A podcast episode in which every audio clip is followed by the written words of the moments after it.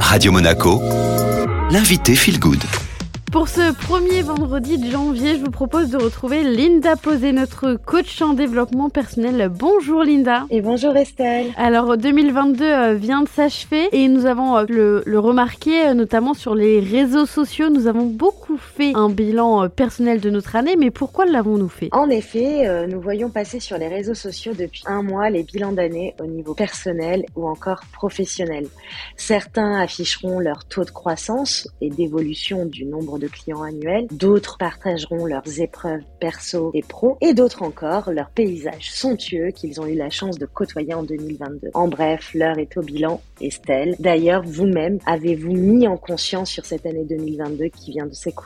Ce bilan Oui, effectivement, je l'ai fait. Bien, sachez que moi aussi, je le fais depuis quelques années maintenant, et cela est très gratifiant, car ce bilan m'apporte bien souvent beaucoup de gratitude et de contentement. Pour vous aussi, Estelle? Absolument, et d'ailleurs, vous allez nous expliquer pourquoi, Linda, n'est-ce pas? Oui, ce qui est essentiel dans le fait de faire ce bilan pro et personnel, c'est que cela permet d'être plus clairvoyant, clairvoyante sur ses objectifs pour la suite du chemin qui continue en 2023. Cela permet de savoir où nous en sommes, ce que nous avons accompli avec ce qui nous a été difficile et ce qui a été de véritables épreuves à dépasser. Nous reconnaissons ainsi nos réussites et nos axes d'amélioration et cela peut être dans les différents domaines de vie, professionnel, personnel, sentimental, amical, loisir, plaisir, etc. Par exemple, Estelle, seriez-vous OK pour jouer le jeu avec moi? Bien évidemment. Alors, pourriez-vous nous partager votre plus grande réussite 2022 et votre épreuve ou le défi non réalisé en 2022 Ma plus grande réussite, c'est d'avoir eu euh, mon diplôme. Mmh, bravo Alors, l'épreuve ou le défi, c'est de ne toujours pas réussir à économiser.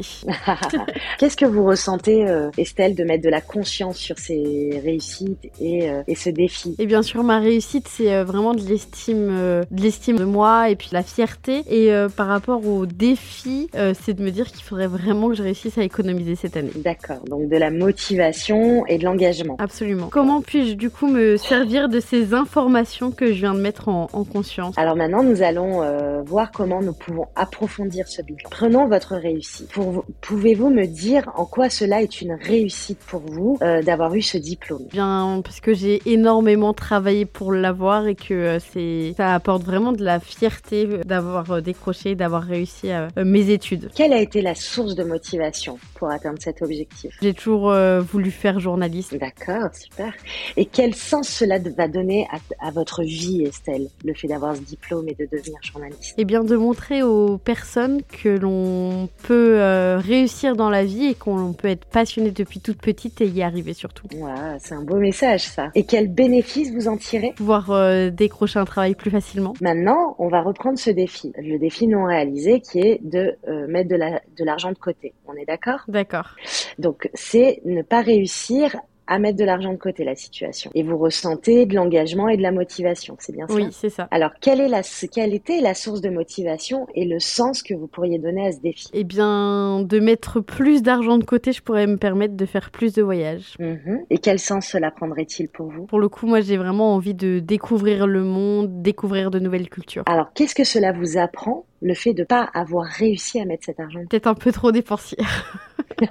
Estelle, alors quel regard de résilience pouvez-vous apposer sur cette expérience? Eh bien que je profite de la vie et que je profite de chaque instant euh, et chaque moment de vie. Tout à fait. Vous êtes connecté au moment présent, vous anticipez pas assez pour pouvoir euh, vous dire, euh, bah, je vais mettre euh, 50 euros ou 100 euros de côté par. Est-ce que vous pouvez changer les choses? Oui, sûrement. Comment? Profitant peut-être un peu moins en me disant que euh, l'argent que je vais mettre de côté me servira pour vivre de beaux moments. D'accord. À partir de quand vous pourriez commencer, Estelle? À partir de ce mois-ci, Ah bah c'est super, on est en janvier 2023. Comment démarrer l'année euh, avec brio Donc Estelle, je vous invite à écrire et ainsi que tous les euh, auditeurs à écrire toutes vos réussites personnelles et professionnelles d'un côté et toutes vos épreuves ou défis de l'autre et d'aller comprendre comment vous fonctionnez et apprendre de vous-même afin de continuer ce cycle inscrit et le faire évoluer plus d'efficience, de congruence et d'évolution. Regardez Estelle, quand vous avez mis ce regard de résilience et que vous avez dit mais c'est parce qu'en fait je profite de l'instant présent, je me pose pas de questions, j'ai envie de, de kiffer le moment, c'est bien ça. Oui. Qu'est-ce que vous avez ressenti quand vous êtes dit ça? C'était beaucoup moins lourd, n'est-ce pas? Oui, parce que finalement, euh, je profite de la vie et il faut peut-être mieux en profiter que d'être, euh, de ne pas en profiter du tout. Complètement. Donc il faut compter environ une heure de travail perso pour finaliser ce bilan au mieux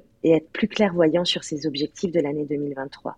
Et là, vous allez démarrer 2023 en vous disant, OK, fin du mois, quand je touche ma paye, je mets euh, une certaine somme qui soit euh, à, mes capacités, à mes possibilités, pour que en janvier 2024, je puisse programmer un voyage que je rêve tant de faire. Et vous allez sûrement en modifier quelques-uns à l'issue de ce bilan, ou encore en améliorer d'autres en y mettant de la confiance, car ça, votre approche, votre état d'être, et, et par conséquent faire face à certains d'entre eux, va vous aider réellement à mieux cibler vos objectifs et ainsi à mieux euh, finaliser 2022. Et ce pour votre plus grand bien, Estelle. Merci beaucoup, Linda.